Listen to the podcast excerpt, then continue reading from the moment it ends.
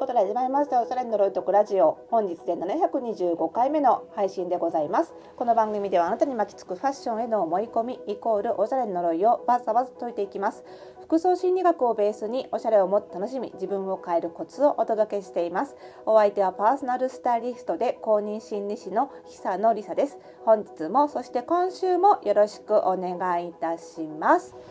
さあねなんかあの季節替わりでね結構心理カウンセリングのご依頼が増えてますよって話もしてたんですけどあの季節替わりもそうなんですけどねあの気候が安定しない時もね結構人間ってあのメンタル崩れやすいっていうかね悩みがちなんですよになるんですよね。やっぱりあの体と心って密接に結びついてるというかもうね胴体も同じ体にあるものなのでね。なのでやっぱりその気候の変動で体がの調子が崩れると当然メンタルも崩れるっていうことでねもうここ数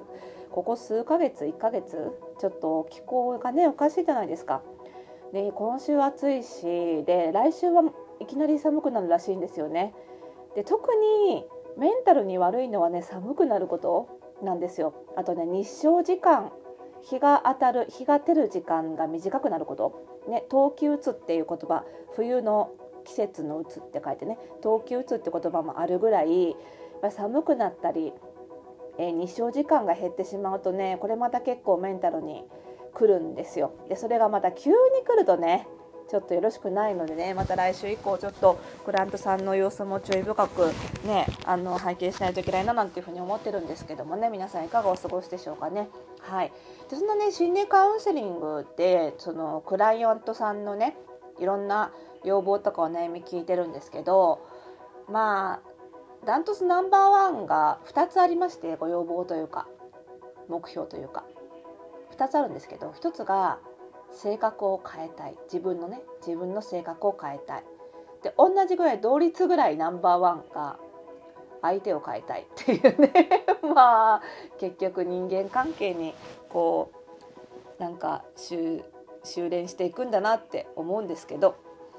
でまあ相手を変えたい。まあ悩みの原因になってる相手がいる場合にはね相手を変えたい。相手にこう思ってもらいたい。相手にこう行動してもらいたいも多いんですけど。まあ、カウンセリング進めていくとねまあ相手っていうのは基本的に変えられないのでこれはちょっと相手を変えようと思っても拉致が開かないぞっていうのは気づいていただけるのでそうしてくるとだんだんねやっぱりこう自分を変えどう変えようかっていうことがテーマになってくることがほとんどなんですよね。なのでやっぱり心理カウンセリングの歴史というのは、まあ、いかにこう自分が変わるかクライアントさんが変容していくのをお助けおたずうん？お助けするかお手伝いするかはい、っていう歴史になるわけで、まあ、いろんなメソッドがあるわけですよ。いろんなアプローチがあるわけなんですけどで、まあ、これらはねあのカウンセリングでもちろんあのカウンセラーがクライアントさんを変えるわけではないので、まあ、相手は変えられないが原則ですからたとえカウンセラーとはいえクライアントさんのことを変えることはできないのでクライアントさんが自分で変わろうとすることを手助けするとか変わろうとする時にできるこういろんな手法アプローチをお伝えするっていうことになるわけなんですけどだからあのー、そういうね性格を変えるアプローチこれからお伝えするものは皆さんがご自身で自分にもちろん使えるものなんですけどあの例えばねその認知療法って呼ばれているようなその自分の考え方の偏りとか、まあ、歪みに気づいてまあ、よく非合理的な思い込みって言ったりして、まあ、それを私はこのラジオではタイトルで使っている「呪い」って表現してるんですけどそれ筋が通んないのになんか思い込んじゃってるよねみたいなものを修正して直していくっていう方法もあります。これ認知療法なんですけどただこれってなんかそういう非合理的な思い込みがないと使えないんですよ。あとは何かその思い込みによって問題が起こってないとなかなか使いづらいとだけどその特に非合理的な思い込みがあって問題が起こってるわけじゃないけどでもちょっとなんとなく性格変えたいんだよなみたいな場合ってあるじゃないですか。大体こういう場合ってカウンセリング受けるって選択肢を取らないと思うんですよね。なんとなく変えたいなぐらいで差し迫った問題になってないから、まあ、だからこそ今日このラジオでねお伝えしたいと思ったんですけどそういう時にじゃあ何するかっていうとよく言われるのはですよその行動とか環境を変えた方が早いよっていうのは結構言われるわけですよ。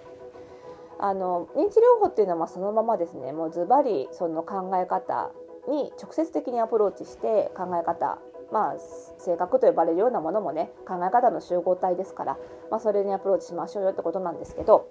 まあ、特にそこにその非合理的な思い込みみたいな取っかかりがない場合にはなかなかうんうんうなってそれで問題も起こってないわけで。なかなかそういう状態でうんうんなってですね自分の考え方を自分の精神力だけで変えるのは難しいわけですよ。となるとやっぱりね行動や環境を変えた方が早いわけですよね。例えば何でしょうねなんかちょっといつも私って感覚的だけどもうちょっと論理的に冷静に考えられるような人間になりたいなみたいなね。そういうこういう感じの悩みってなかなか認知療法じゃ難しいわけですよ。特に取っかかりがないからね。でそういう場合にはやっぱり行動とか環境を変えていくことでそういう論理的で冷静な性格に近づけるようにする。つまり論理的なで冷静な性格の人だったらどういう行動をするのかなってまず考えると。例えばじゃあ自分の考えを文章に書くようにするとかね。論理的で冷静な人だったら自分の考えを文章に起こした時にも非常に筋の通った文章になるはずじゃないですか。それを確認するとかね。あとは環境を変える。論理的で冷静な人ってどんな人だろうってことですよね。なのでそういう人と付き合うようにするとかそういう人がたくさんいるような環境に身を置くと、まあ、自然に自分もそういう行動を取れるようになるっていうことですよね。まあただねこれもさ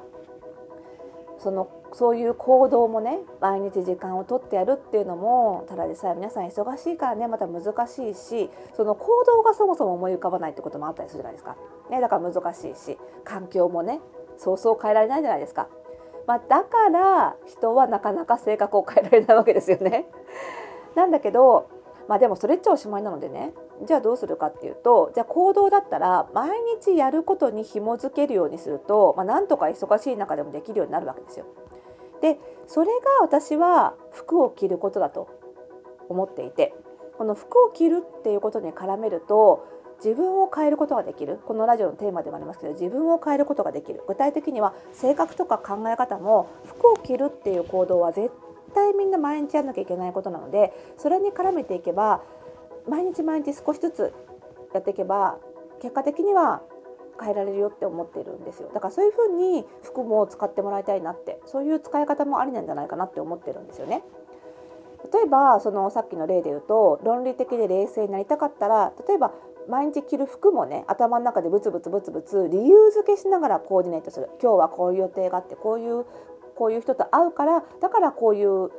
服がいいんだみたいな感じで まあ理屈っぽいですよ理屈っぽいですけどそういうブチブチ言いながらコーディネートするようにすれば自然にこう論理的な観点っていうのが養われていくわけですよ。あとはねその冷静に合理的にってことで言うとあの毎日感覚でねこれ好きだからって言ってパッとかあの手に取る同じようなアイテム毎日着るんじゃなくってできる限り手持ちのアイテムをまんべんなく着るようにしようとかそういう合理的な行動をとることでもやっぱり自分って変わっていくと思うんですよね。でこれのいいのは服って絶対毎日着るから忘れないんですよこの行動をやるの。でさらになんで服がいいかっていうと身につけるじゃないですか。身につけるってことはずっと体に触れててずっと自分の視界の隅っこに入ってるからずっと嫌でも意識できるんですよ。そうするとあ今日は私はこの服をこういう理由で選んだんだなっていうのを嫌でもずっと意識できるそれもねすごくこの効果が高まると思うんですよねだから服ってなんだろうな結構その相手に与える印象を変えるとかねその相手に効果を及ぼすっていう観点で使う人は多いでしょうしそういうアプローチも結構よく見ると思うんですけどでも実はその自分も変えられるうまく使えばねそういうツールだよっていう自分の中身から変えられるっていうツールだよっていうのはあのすごくねあの知っておくと便利なんですよ。だからね是非これ伝えたいなと思っているんですよね。であのじゃあどう変えていくかとかそのどう変えていくかを考えるためには今の自分がどうかを知らなきゃいけないので、まあ、それに使えるのがその服装心理診断っていうね私が代表を務めてる日本服装心理学協会が開発した診断ででそれで診断をするとその5つの性格傾向のどれが低いか高いかっていうのが見えてくるのであやっぱり私この部分が足りないんだっていうところを意識して伸ばしていくことができるのでより効率よく、えー、なりたい方向にこう変えていくことができると思うんですよね。だからぜひまずは自分の現在地点を知るために服装心理診断を受けてもらいたいしまたその結果からね自分はどういう方向に進むのかなっていうののヒントにもなるのであのぜひねこれは使ってほしいなと思うんですよね。あの番組概要欄にね無料であのできるあのウェブサイトもあのご紹介しておきますのでまだの方はぜひやっていただきたいんですけどもあの正式版はねあの本当に細かく点数が5つの性格傾向ごとに分かりますのでさ例えばさっき言ったね冷静で論理的なみたいなのは合理性っていうねあの数値が高い人はそういう性格なんですけど低い人はなかなか難しいので、まあ、さっき言った行動とかで伸ばしていきましょうって話になるわけです。でこういったねやり方手順を、えー、明日11月7日火曜日から、えー、配信するレッスンで、えー、服装心理ラボオンラインサロン服装心理ラボで具体的にやり方を配信していきます。明日からスタートです。結構ね今月はすでにあの新規ご入会いただいてありがとうございます。結構ね皆さんに期待をしていただいてるカリキュラムなのかななんて思ってるんですけどもえっ、ー、とねラボだとこの全員が服装心理診断を受けているので誰がどういう性格かっていうのも分かってるんですよね。だからその2つ目のやり方環境を変えるっていう意味でそのどの人とよくコミュニケーションを取ればこういう性格になれるんだみたいなのも分かりやすいので自分のなりたい性格に近い人とのコミュニケーションも取りやすいシステムになってますのでぜひねあのご入会いただければなというふうに思います。明日中に、えー、月額利用料金決済していただければ、えー、レッスンを読むことができますのでねぜひぜひ、えー、間に合うようにお手続きいただければと